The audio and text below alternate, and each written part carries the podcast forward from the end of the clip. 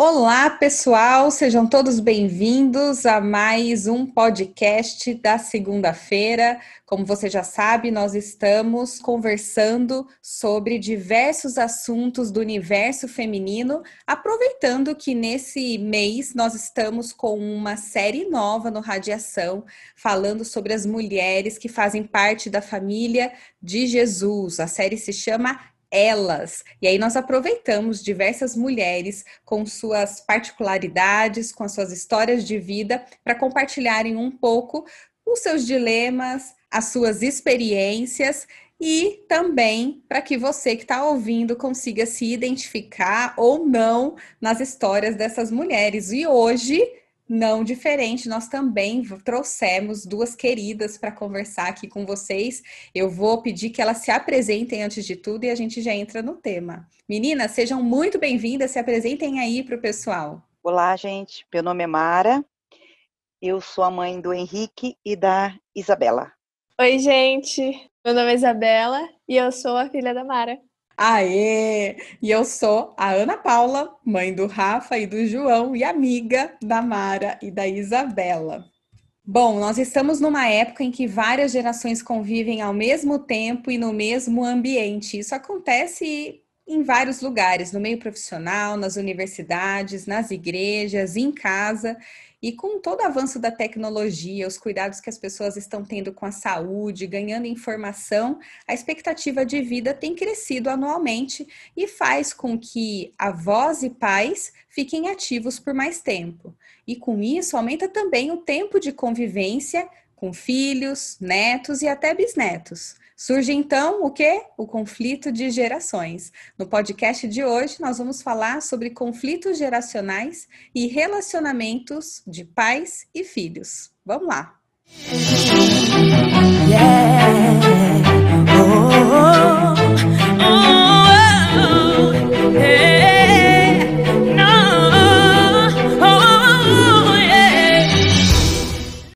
Bom, meninas, essa é a primeira vez que a gente tem seis gerações convivendo. Eu levei um susto porque eu tinha cinco na minha cabeça, mas a gente já tem a geração que nasceu depois de 2010 e que já é considerada uma geração diferente da Z. E aí, antes da gente começar a falar sobre conflitos geracionais, antes da gente começar a entrar no tema e aprofundar nosso papo aqui, vamos conversar um pouco, falar sobre essas gerações, as principais características de cada uma, que ano que é cada uma, só para o pessoal que está ouvindo conseguir se inteirar dessas, dessas gerações? Vamos lá?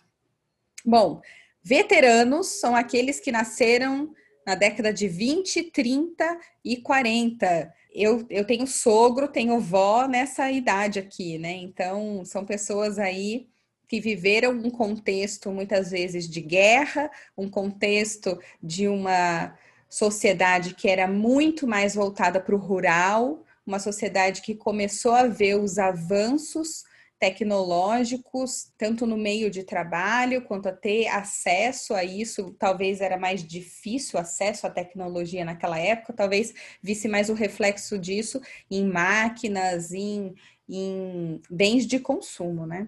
Depois a gente tem a geração dos baby boomers, que é justamente a geração do pós-guerra. Como a gente perdeu muita gente durante a guerra, e essas pessoas elas elas, elas nasceram nos anos 50, início dos anos 60, e são pessoas aí que já vêm de um contexto familiar do pós-guerra, ou seja, muitas famílias perderam pessoas para a guerra e precisava repopular o mundo todo. Então, quando os maridos voltam da, da guerra, tem um boom de nascimentos, por isso, que, por isso que eles são chamados de baby boomers. E aí, os filhos dos baby boomers já são a geração X, que vem aí nos, nos anos 70, início dos anos 80, é uma geração totalmente focada no trabalho, no mercado de trabalho, é uma, uma geração que está em busca de se desenvolver profissionalmente, custe o que custar. É uma geração em que o trabalho toma uma dimensão muito grande. ascensão da mulher também no mercado de trabalho é refletida nessa geração. A gente vê a mulher trabalhando muito mais a sua independência financeira, a sua independência emocional. A gente tem uma mudança dos paradigmas do que a gente considera família, valores. É uma geração que teve muitas disrupções se a gente for olhar pelo campo sociológico. E a gente tem a geração Y, os famosos milênios, que nasceram aí no, no, fim dos anos 80, início dos anos 90. Eu já adianto, a minha geração hoje é composta por 70% do mercado de trabalho, já é composta por milênios. É uma geração que veio pós a geração X com uma nova filosofia de vida. Essa geração, ela traz um novo conceito de vida, porque ela quer equilibrar trabalho com a vida pessoal, ela quer ter a integração, ela quer ganhar dinheiro, mas ao mesmo tempo ela tem valores, ela não quer perder a vida, como muitos de uma geração X viveram à custa do trabalho, colocando o trabalho em primeiro lugar, e é uma geração que vem trazer uma, um novo estilo de vida. E aí, quase acabando a geração Z, que chegou nos anos 2000, e, gente, dá muito susto na gente, porque quem nasceu no ano 2000 já parou para pensar que tem 20 anos hoje, parece que foi ontem. Tem um meme aí na internet que é muito engraçado porque quando a gente pensa nos 2000, parece que é 10 anos atrás, mas já faz 20, e isso me assusta cada vez que eu vejo. Mas é uma geração que já nasceu digital, é uma geração que tem a tecnologia na palma da mão, eles se importam muito mais ainda do que a geração de milênios com a sustentabilidade do mundo, é uma geração que entende os impactos da nossa forma de viver, do estilo que a gente vive na natureza, por isso é uma geração que mais do que o equilíbrio no trabalho, é uma geração que quer o equilíbrio no mundo, que trabalha para encontrar uma forma de viver com um ecossistema em equilíbrio. Isso é muito interessante. A gente vê o protagonismo de muita, muitos jovens da geração Z protagonizando aí movimentos na sociedade, movimentos pra, em prol da natureza. E por fim, a geração alfa, que a gente parece que não vai chegar numa nova geração, mas chega tanto é que nós estamos com seis gerações aí. A geração alfa são os pequenininhos, a idade dos meus filhos que nasceram depois de 2010. São as crianças, a última geração aí de pessoas que estão vindo mais digitais do que nunca e vamos ver o que, que isso nos aguarda, qual vai ser a característica principal dessa garotadinha que está crescendo. Bom, meninas, e aí? Que geração que vocês se encaixam? Eu já falei, né? Eu tô na, na Millennium. E vocês? Eu estou na X. E a Isa? Eu sou da geração Z, até que a Paula falou, né? Que quem nasceu em 2000 já tem 20 anos. Eu nasci em 2000. Mara, e essas características que a gente comentou, você vê, você que tem filhos aí nas diferentes gerações, a Isa na Z e o Henrique na Y. Você enxerga sim. essas diferenças, essas características nas, nos seus filhos aí na sua casa? Sim, enxergo sim. É bem, é uma descrição bem, acho que fiel do que eu eu presencio nos dois, nas, nas atitudes dos dois.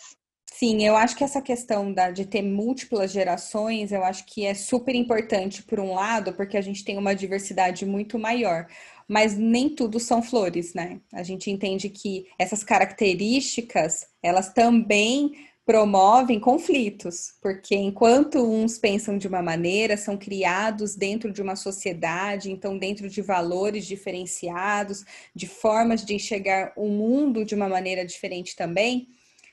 Nessa hora, quando convive todo mundo junto, é inevitável que haja atrito e com certeza vai ter diferenças, como a gente acabou de ver. E aí eu queria ouvir de vocês um pouco quais são os principais desafios que vocês enxergam de ter hoje seis gerações convivendo num mesmo momento, seis gerações com visões de mundo diferentes convivendo juntos atualmente.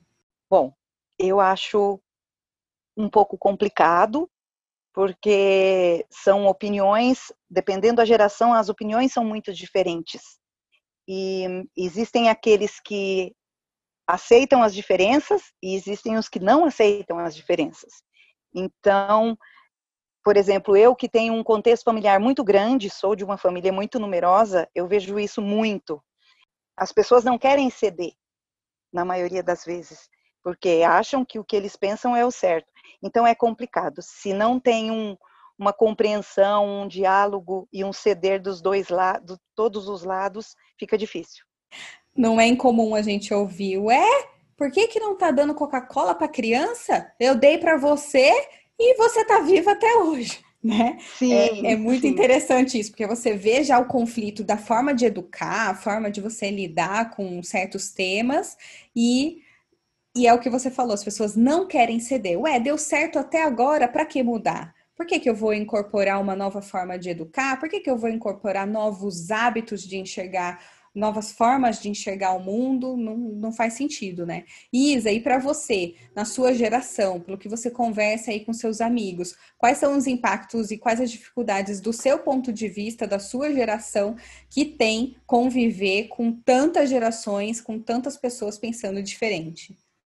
Eu acho também que é bem complicado, né? Retomando aquilo que você falou das definições de geração, assim, pensando na minha geração que é sim uma geração que se preocupa mais com esse lado social, e a gente vê muito isso em rede social, e a minha mãe é prova que a gente vê muito isso em casa também. Às vezes a gente quer discutir alguns assuntos e uma pessoa ela de uma geração mais antiga ela tem uma cabeça extremamente diferente, uma opinião extremamente diferente. E houve mesmo, esses, é, igual você falou da Coca-Cola, tem também muito exemplo de tipo assim: ah, na minha época não era assim, na minha época não era desse, desse jeito que fazia, mas não vê as coisas ruins que trouxeram, né? Que veio junto com, com determinadas atitudes. E eu também acho que a minha geração é uma geração muito afrontosa, que, tipo assim, fala, dá opinião e não aceita a opinião diferente. Não aceita, não sabe lidar com opinião diferente e não ceder. Não, eu vejo muito isso. É a geração do cancelamento.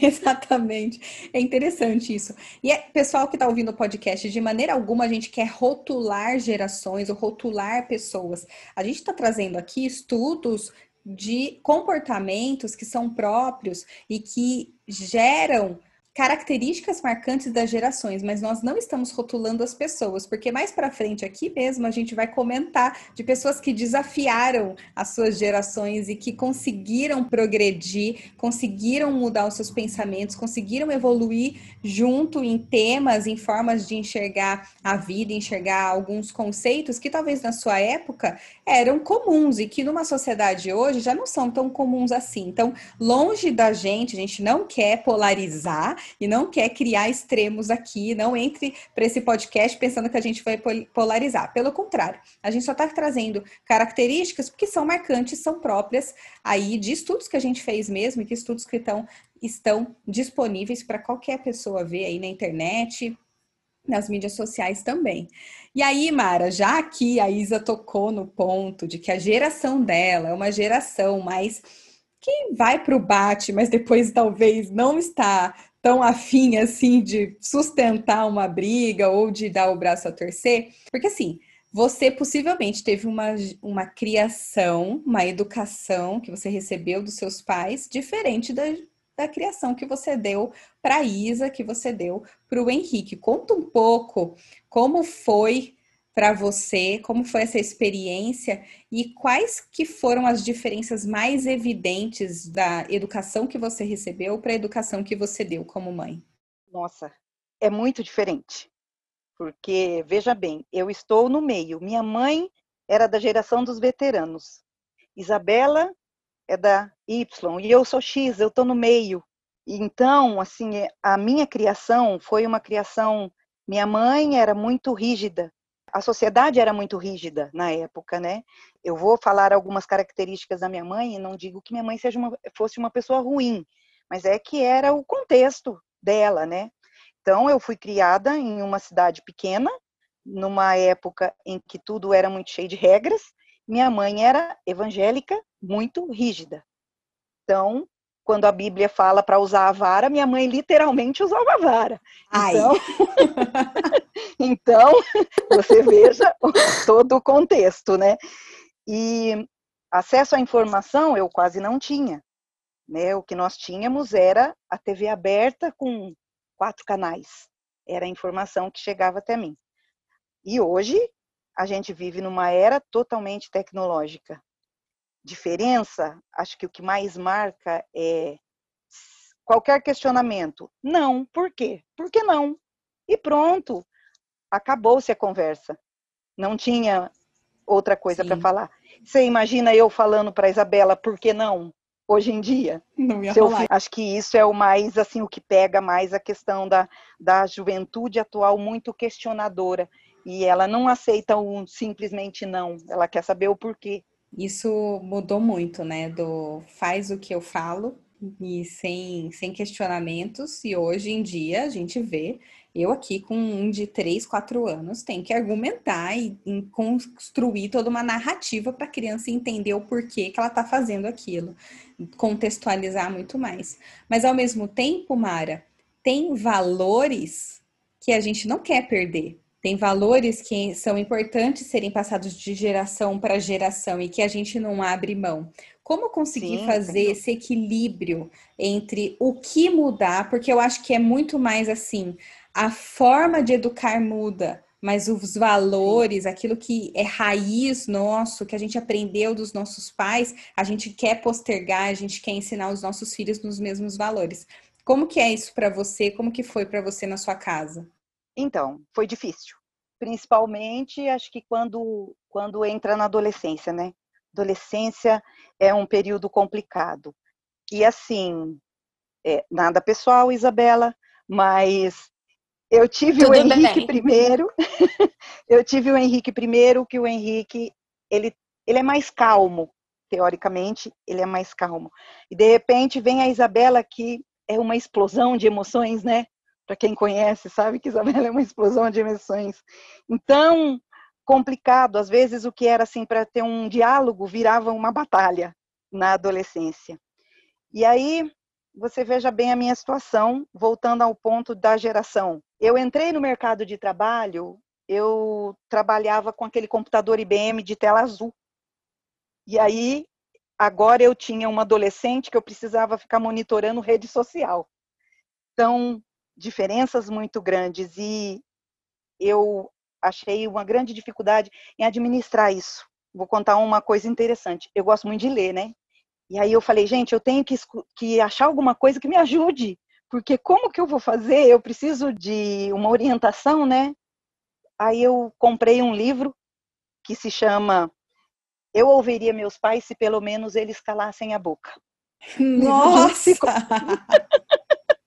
um livro de um psicólogo, né? E fui tentando aprender, tentando filtrar, porque também a gente não pode pensar assim, nossa, minha mãe foi muito rígida e eu não posso fazer como ela. Mas eu tenho que, como você diz, resgatar os valores. Isso daí, na ansiedade de querer fazer diferente, esquecer tudo de bom que ela passou. Isso não, não é uma coisa que a gente não pode fazer, porque a gente tem que conservar os valores, né? Então, eu acho que é o difícil é achar um equilíbrio. Fórmula não existe. A gente tem que analisar cada filho, porque cada um é de uma maneira, e através do diálogo, que eu acho que é o que mais funciona, né? Um diálogo franco, uma conversa franca, não uma discussão, não eu tô certo, você tá errado, virar uma queda de braço, porque a questão não é quem tá certo ou quem tá errado. Todo mundo tem que abrir mão, né? Tanto eu quanto ela, não é porque eu sou a mais velha, porque eu sou a mãe que eu estou sempre certa. Então, eu acho que o diálogo é a base de tudo, né?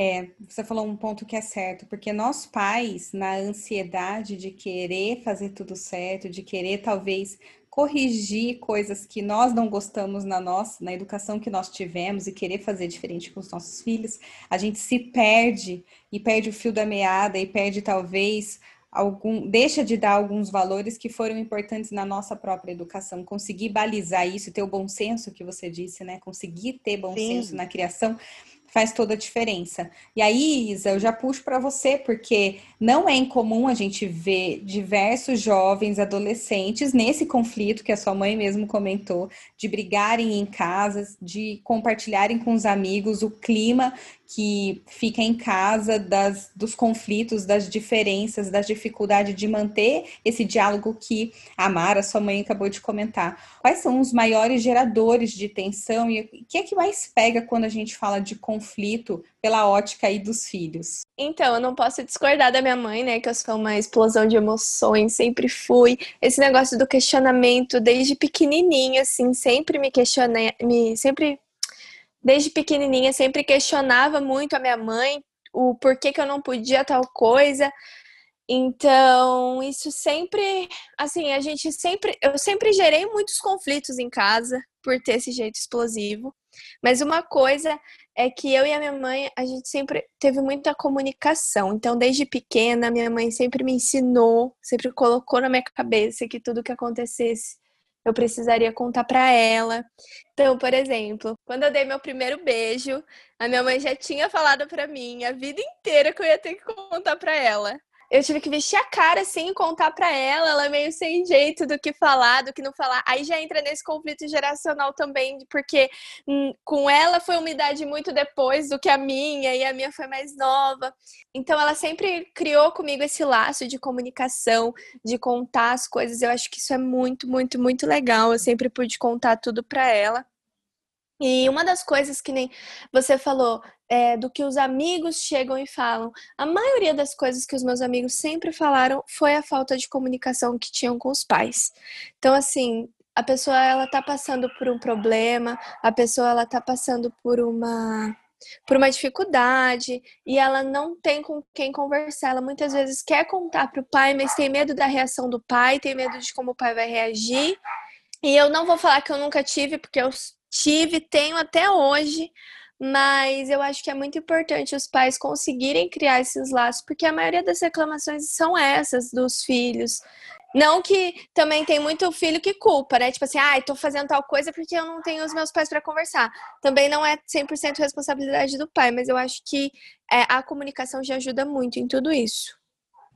Sabe que tem um fator que eu vejo muitos pais colocando nos filhos ou exigindo dos filhos o que eles não conseguiram ser. E aí você projeta uma expectativa, você projeta ob objetivos que não necessariamente são os objetivos do filho. E aí gera um conflito ainda maior, porque você passa a cobrar o outro por algo que você quer, mas que não necessariamente é o que o outro quer. E pela ótica do filho também, são filhos que muitas vezes esperam que os seus pais não exerçam um papel de pai, mas queiram um papel de alguém que só vai passar a mão na cabeça. E não enxergam que um não, que uma palavra mais difícil, uma chamada de atenção faz parte da educação também, para conseguir Sim. colocar, direcionar, né, Mara? Sim. Você é amigo do seu filho, você tem que ser amigo, você tem que ter diálogo, mas você é o pai, você é a mãe existem regras e regras são para ser cumpridas. Lógico, você não vai pôr uma regra do nada, é, você vai ter que obedecer e pronto. Não, mas você explique o motivo. Mas tem que ter regra, porque isso vai ser para a vida dele. Porque se você não colocar regras, como que ele vai aprender a obedecer? Como que ele vai aprender a aceitar quando ele entrar no mercado de trabalho que ele tem um comportamento a seguir? Né? Hoje em dia a gente vê tudo muito assim. Ah, eu sou amigo do meu filho. Aí o filho faz com você o que ele quer. E eu acho que não é por aí, né? Acho que tem que ter um limite para ele aprender até onde ele pode ir e onde ele tem que parar. Excelente. Excelente. Esse negócio de ser amigo do filho, eu vou contar um negócio que eu nem sei se a minha mãe lembra. Que uma vez eu era super novinha e eu com esse negócio na cabeça de tipo, ah, minha mãe tem que ser minha amiga, minha mãe tem que deixar eu fazer tudo. Eu escrevi uma carta pra minha mãe, colocando, gente, eu, eu coloquei todos os defeitos dela naquela carta. Eu, eu vou usar, eu vou usar esse momento para pedir desculpa para ela, porque eu fiz aquela carta, eu escrevi todos os defeitos dela e eu ainda tive a coragem de falar assim que eu queria que ela fosse como a minha tia. Só que a minha tia era minha tia. E a minha tia, sendo mãe do meu primo, é uma mãe muito mais rígida do que minha mãe. Então, assim, é, eu queria muito que a minha mãe fosse minha amiga e não minha mãe. Pausa para esse momento de mãe e filha. É, vou pensar se eu vou desculpar ou não, né? Olha aí, Mara.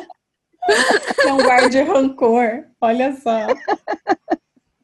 Mas eu acho que isso é muito interessante. E não acontece só com pai e filho, mas a gente vê netos e avós também num conflito, porque tem uma cabeça muito mais diferente, diferente, reagem de maneiras diferentes, enxergam o mundo de maneira diferente, e isso não é difícil também de ver essa dificuldade do relacionamento. Uma vez eu tô aqui, eu moro no 12 andar e eu escuto uma gritaria, uma gritaria, e eu, durante o dia, isso. Eu vou até a janela para olhar assim na rua e eu, tenho, e eu consigo ver uma das as casas que estão do outro lado da rua. Eu tenho a visão todinha da casa, vejo o quintal, vejo tudo. E era um adolescente gritando com o senhorzinho, porque eu acho que o senhorzinho tirou a roupa do varal, pelo que eu pude captar da minha fofoca da, da vizinhança. E pelo que eu entendi dos berros, ele não gostou porque encheu de formiga. Olha isso, assim. Então, e gritava com o velhinho de uma tal maneira que estava assim, chegando no 12 andar, né? Mas até agora a gente está falando de conflitos, das dificuldades das gerações. Mas, por outro lado, existem netos e avós que se dão muito bem pais e filhos que se dão muito bem, que conseguem driblar essas diferenças geracionais, que conseguem driblar as diferentes formas de encarar o mundo e de ver a, a vida por uma ótica diferente. Um cedendo, o outro cedendo um pouco também para que o convívio familiar seja harmônico, seja uma, um convívio de paz.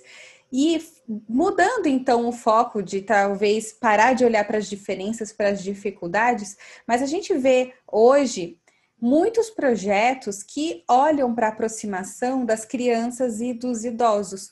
E o objetivo é talvez minimizar esse distanciamento e mostrar especialmente para as crianças, para essas pessoas mais jovens, outras maneiras de enxergar o mundo que não sejam apenas as que elas estão acostumadas. Como que é possível quebrar, gente, essas barreiras intergeracionais, conseguindo manter a sua forma de enxergar o mundo, mas também driblando e, e conseguindo fazer com que a aproximação das diferentes gerações seja algo harmoniosa? Bom, eu acho que no nosso papel, vou falar por mim como no papel de mãe. Primeiro eu tenho que ensinar meus filhos respeito, as, as bases do respeito. O respeito cabe em todo lugar e para qualquer pessoa, independente de idade, de opinião, de crença, de tudo mais. E então, o diálogo, volto a dizer, né, que eu acho que o diálogo é muito importante entre todas as gerações. Todos cederem, eu aceitar que eu também posso errar, o outro aceitar que ele pode errar. São trocas de experiências e trocas de informações. Não é o mais novo achar, mas ele é velho, não dá crédito nenhum porque ele é mais velho. Não. A vida é feita de etapas e todo mundo vai passar por todas as etapas, né? Pelo menos é para ser. Alguma coisa acontece às vezes no meio do caminho, mas é para ser. Então, é troca de experiências, porque o que ele, não eu não posso achar que o que é mais novo não tem nada para me ensinar, e o mais novo também não pode achar que ele é dono da razão.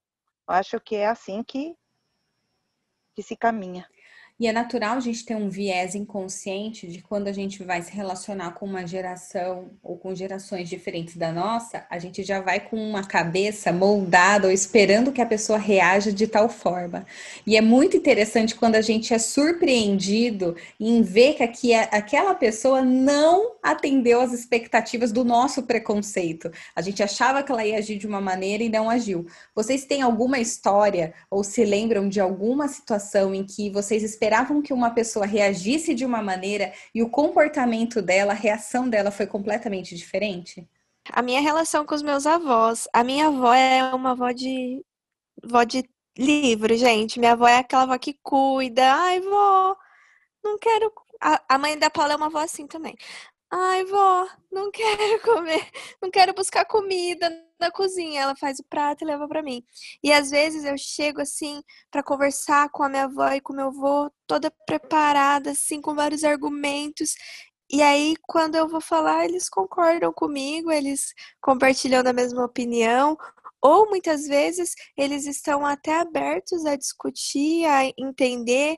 A minha avó, principalmente, se eu chego com algum assunto diferente, assim, ela, ela demonstra total interesse, uma coisa que eu achei super legal, assim, é, quando eu chego para falar com a minha avó sobre feminismo. Minha avó, ela é super interessada no assunto e ela quer saber e ela pergunta. Então, assim, eu me preparo como se não, como se ela fosse achar ruim, como se ela fosse ser contra, mas é, sempre demonstra muita abertura para falar sobre isso. Isso é muito legal, né? Eu lembro uma vez que a gente estava fazendo um workshop de culinária lá no Radiação e nós recebemos uma. A gente abre para inscrição do bairro e nós recebemos uma inscrição de um senhor de 70 anos. Quando eu recebi aquela inscrição, na hora, na hora, a minha cabeça já fez daquele velhinho e eu chego mais cedo sempre para organizar com os chefes lá que vão dar a aula.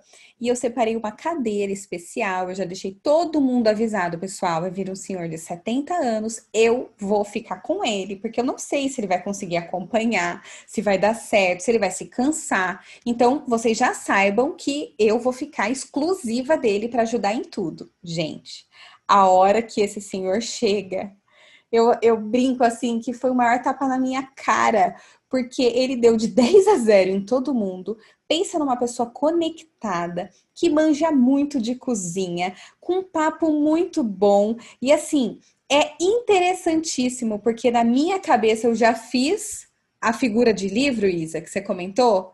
Ah, pensei em 70 anos, já pensei numa pessoa caricata como idosa, e eu tive uma grata surpresa, um tapa na cara, porque a pessoa completamente diferente do que eu havia imaginado. Então, muitas vezes o preconceito não está no outro, está na gente, na nossa forma de se relacionar. A gente já chega armado, a gente já chega para o outro com as nossas, com os nossos argumentos, como a Isa disse, a gente já vai preparado para ter um embate. E às vezes o outro, com a experiência dela, ele vai falar: não, deixa eu te ouvir. O que, que você tem para dizer? Vamos ver o que, que faz sentido. Com a experiência de vida, consegue ter uma abordagem muito mais branda e que isso aproxima. Às vezes a aproximação não vai partir da gente, vai partir do outro, que eu acho que é super interessante, que é muito válido para mostrar que nós também somos muito culpados por pelos conflitos, pelas diferenças e pelos abismos que a gente mesmo cria na hora de se relacionar com o outro, né? E aí, meninas, para a gente chegar ao final aqui, Mara, eu queria retomar essa questão do relacionamento pai-filho, porque como a gente disse, a mulher ela tomou uma independência financeira, foi para o mercado de trabalho, construiu sua ascensão no mercado de trabalho, sua ascensão pessoal e conciliou a maternidade com o mercado de trabalho. A gente falou, a gente destinou um podcast especialmente para isso, mas o foco do nosso podcast, se você não ouviu, vale a pena conferir, super interessante. Quem estava com a gente era a Cíntia e a Tatiara. Mas ali a gente estava falando de um contexto de retorno ao trabalho pós-maternidade, pós licença maternidade. Você, Mara, é uma mulher hoje que já está com os filhos criados e eu adoraria entender como que foi essa tomada de decisão para você. Hoje, olhando para trás e já tendo aí anos de experiência com isso, como é que foi para você, o seu pensamento, os seus conflitos, e hoje olhando para trás, foi a melhor decisão? Como é que você lida com isso? E aí, Isa, do ponto de vista do filho, como que foi ter uma mãe que dividiu a maternidade com o mercado de trabalho também, com as suas próprias experiências, não somente na maternidade, mas dividindo também com a sua profissão? Olha, fácil não foi, foi difícil porque há um tempo atrás ainda existia muito preconceito com relação a isso, né? Todo mundo sabe que as pessoas te julgavam muito. Uma coisa que eu não me esqueço é que uma pessoa chegou para mim e falou assim: Nossa, porque eu trabalhava e estudava. a Isabela tinha uns quatro anos mais ou menos, estava aí crescendo. E a pessoa chegou para mim e me disse assim: Nossa, como você tem coragem de estudar e trabalhar e abandonar seus filhos? Literalmente, foi isso que ela me disse. Nossa! É, foi. É, mas assim, isso não, eu não, não peguei isso para mim, não fiquei chateada, mas isso não me atrapalhou, porque é, eu acho que eu precisava dar uma qualidade de vida melhor para os meus filhos. Eu trabalhava porque eu precisava do salário, eu não trabalhava porque eu queria, e também se quisesse, né? Cada um, cada um. Eu acho que você trabalhar te melhora a autoestima, te ajuda. Você, no meu caso, né? Eu acho que melhorou bastante. O que eu procurava fazer é ter, quando eu estava em casa, dar atenção para os meus filhos, conversar, porque não importa o tempo, importa é como você administra o tempo. Então é isso que eu procurava fazer. Não me arrependo, de, de ter trabalhado. Acho que poderia ter trabalhado menos. Sim, poderia ter trabalhado menos. Mas o trabalhar fora, não me arrependo. E eu acho, eu penso que eu consegui administrar. Isso quem vai poder dizer são eles, né? Mas eu acho que sim. Conta, Isa, pra gente agora a sua versão. Então, né, minha mãe sempre trabalhou fora. Eu, é, eu lembro muito de, de que ela Segunda, eu sempre tive babá, gente. Eu sempre tive babá. Eu era muito apegada às minhas babás, porque era com elas que eu ficava sempre. E a minha mãe, igual ela falou, ela trabalhava e estudava. Só que isso eu nunca vi como algo negativo. Eu sempre vi isso como algo extremamente positivo. E eu falo isso para minha mãe. O exemplo que a minha mãe sempre me deu foi de uma mulher batalhadora que tem a sua independência, que busca aquilo que ela sempre quis. Então a minha mãe, por exemplo, ela fala, né, de ter o tempo de qualidade. A minha mãe ela trabalhava, ela estudava, ela chegava da faculdade, ela sentava comigo cansada e me ajudava a estudar. Ela tinha esse pique, sabe? Então isso para mim nunca foi algo negativo, muito pelo contrário, eu sempre admirei e até hoje eu admiro muito isso, porque eu imagino sim que foi muito difícil, e, e eu não, para mim, eu cresci assim, então para mim não é algo tipo, nossa, como seria se não fosse. Eu não tenho esse pensamento justamente porque eu cresci assim, os tempos que a gente passava junto sempre foram tempos de qualidade.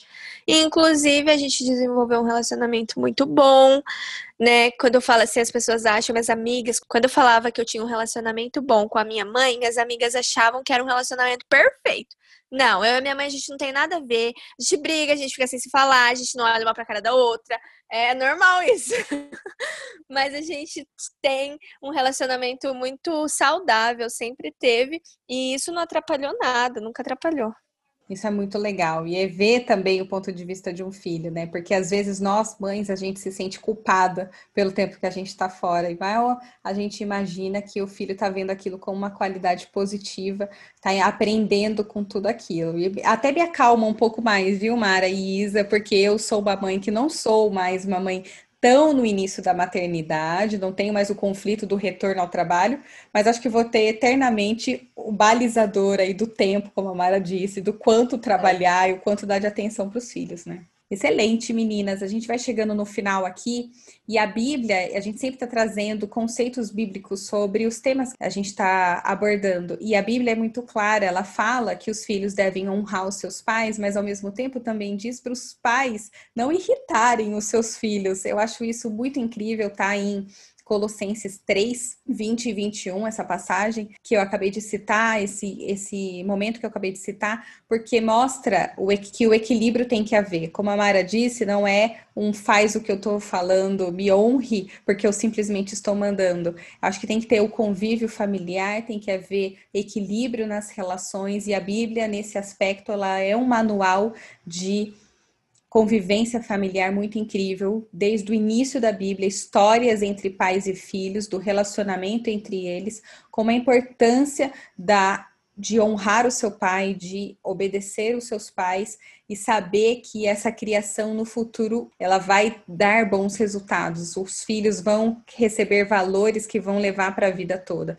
Ao mesmo tempo, da importância dos pais também saberem que eles têm uma responsabilidade em criar os seus filhos de maneira que irritar o filho, o que, que significa irritar o filho? É conhecer o filho saber aonde que a coisa pega, é ser prudente, é saber como se relacionar, é tomar cuidado com as palavras, é deixar marcas positivas ao invés, ao invés de tornar a, fi, a vida do filho uma vida difícil, uma vida em que haja conflitos e turbulências e brigas. Então fica a dica aí para que, se você acha que a Bíblia é simplesmente honre seu pai e sua mãe, nesse momento você quebre esse paradigma e lembre também que a Bíblia traz um dever para os pais de saberem compreender os seus filhos e prezar pela harmonia em casa. E aí, meninas, como a gente sempre fala, a gente vai para as bases do radiação, para o refletir, experimentar e expressar. Vamos lá? Para refletir, reflita como está a harmonia no seu relacionamento se você for pai ou filho e avalie se o diálogo é algo que está presente na sua relação. Para experimentar, seja intencional em estabelecer espaço para o diálogo com seu filho ou seu pai. Quebre os preconceitos e as defesas e construa pontes que gerem cumplicidade para expressar e exercer o perdão. Se você teve uma quebra no seu relacionamento com o pai ou filho, dê o primeiro passo em direção ao pedido de perdão e trabalhe para que o relacionamento seja reconstruído. Nós, do Movimento Radiação, estamos dispostos a te ajudar. Ah, isso aí, meninas. A gente chega ao final desse podcast. O tempo voou, que eu não vi passar o nosso tempo aqui. Foi um papo muito gostoso. Muito obrigada por abrirem um pouco do relacionamento de, de mãe e filha, de compartilharem as experiências de vocês aqui. Foi super legal. Eu tenho certeza que quem continuou com a gente aqui no podcast também gostou muito. Muito obrigada, viu? Eu que agradeço. Espero que tenha ajudado. Com certeza. Eu também agradeço, achei super legal. Gostei. Excelente, meninas. Uma boa semana para todo mundo e a gente se fala no próximo podcast. Tchau, tchau. Yeah. Oh, oh, oh.